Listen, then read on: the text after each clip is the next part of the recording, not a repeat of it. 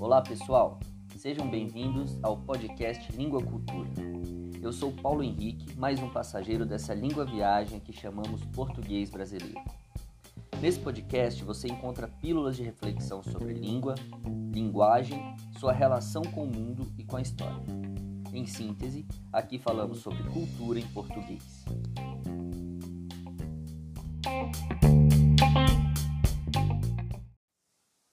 No episódio de hoje, vamos falar sobre a história e as transformações pelas quais passou um dos veículos de comunicação mais importantes da humanidade, o jornal impresso. Para começar, vamos conversar um pouquinho sobre a palavra jornal. O termo vem do latim jornalis, que significa algo relativo ao dia. É mais ou menos o que significa para nós, em língua portuguesa, a palavra diário. A relação entre dia e jornal fica mais clara ainda em algumas outras línguas latinas, como o francês, por exemplo, em que o termo jour, que significa dia, está presente em jornal, ou então em italiano, em que giorno, que também significa dia, está presente em giornale. Bem, a gente sabendo então da relação entre dia e jornal já é um passo importante, mas a gente precisa pensar por que é que essa relação surgiu historicamente. Para isso, a gente vai precisar se remeter ao século XVI. É por volta de 1450 que surge a prensa de papel, mas ela só se populariza no século seguinte. Isso possibilitou que o trabalho de cópia de livros e outros manuscritos passasse a ser feito por uma máquina, tornando todo o processo muito mais rápido, amplo e barato. Já no século XVII, começaram a surgir então na Europa publicações periódicas que davam notícias de fatos políticos, questões econômicas e assuntos locais. É nesse momento que o ofício de noticiar se profissionaliza e as publicações tornam-se diárias, dando finalmente origem ao termo jornal. Nessa altura, os veículos eram controlados pelas autoridades e pelas elites, que buscavam restringir o acesso do povo às informações para que ele não se revoltasse contra os governantes.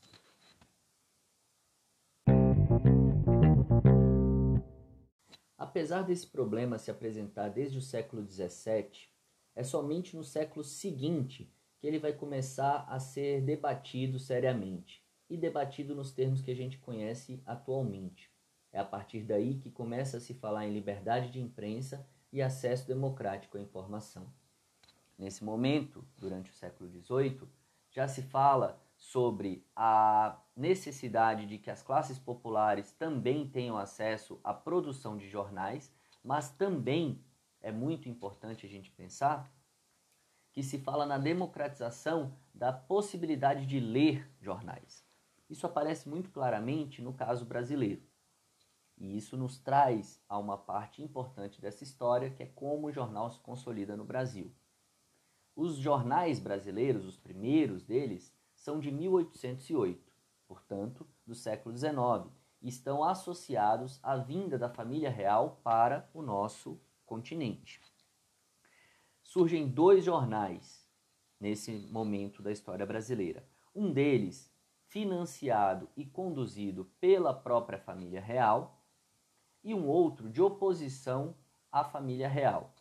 Esses dois jornais, portanto, encenam as disputas de poder é claro que isso acontece em um país em que quase a totalidade da população é analfabeta. Portanto, pensar nesse período da história brasileira é pensar em acesso à informação, a questões de democracia e a importância da leitura e da circulação de um veículo informativo como o jornal impresso. Apesar dessas contradições, a mídia impressa os veículos de notícia impressos se consolidam no Brasil e vão se disseminando ao longo do século XIX, a maioria deles voltada à discussão entre a monarquia e a república. Bem, no início do século XX, já temos alguns jornais importantes e consolidados no Brasil. Apesar disso, o problema do analfabetismo ainda é esmagador. Isto faz com que os jornais se tornem uma espécie de distintivo de classe. A leitura de jornal se torna também um status, porque quem pode ler um jornal pela manhã e ter acesso às informações do país e do mundo é exatamente aquela parte da sociedade pequena que sabia ler, que podia ler. Desse modo, o jornal no Brasil quase nunca esteve ligado à ideia de popularizar a informação, mas de um diálogo entre uma elite que monopoliza a possibilidade de escrever jornais e uma parte dessa elite que vai ter acesso a essas informações veiculadas pelos jornais. Essa situação nunca mudou de verdade, porque já por volta da década de 1930 surge uma nova modalidade de comunicação em massa, que é o rádio. E essa modalidade, como a gente sabe, não exige o conhecimento do código da leitura. Portanto, as classes populares têm acesso à informação em nível nacional somente pelo rádio. Do mesmo modo, mais ou menos na década de 50, surge a televisão, mas ela só vai se popularizar aqui, pelo Brasil, uns 10 anos depois, especialmente uns 20 anos depois. Então, as classes populares passam a ter acesso às informações também pela televisão.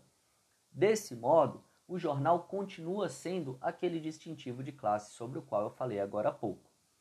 Quem lê jornal é uma certa elite econômica e intelectual que tem acesso à leitura. Essa realidade permanece até mais ou menos a década de 90, quando pela primeira vez a alfabetização se populariza por esse país, de modo que a maior parte das pessoas possa ler jornais. Entretanto, esse é o momento também do surgimento de uma outra mídia social, que é a internet. E a internet vai mudar para sempre a relação das pessoas com o jornal, porque mesmo o jornal de leitura para de ser impresso e passa a ser muito mais consumido pela própria internet, ou seja, pelo meio virtual. Essa é a realidade dos nossos dias.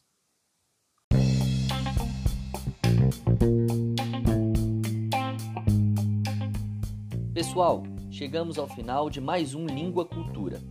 No episódio de hoje, falamos sobre a história e as contradições do jornal impresso, desde o seu surgimento até a chegada a um jornal escrito que não é impresso, o jornal que está na internet. Como sempre, ao final, a gente vai deixar algumas perguntas. A nossa intenção aqui é sempre a de criar mais perguntas do que respostas. Vamos a elas?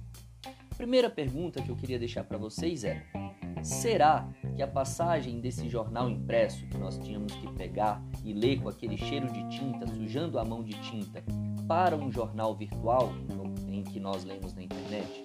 Será que essa passagem é somente de avanço, de desenvolvimento?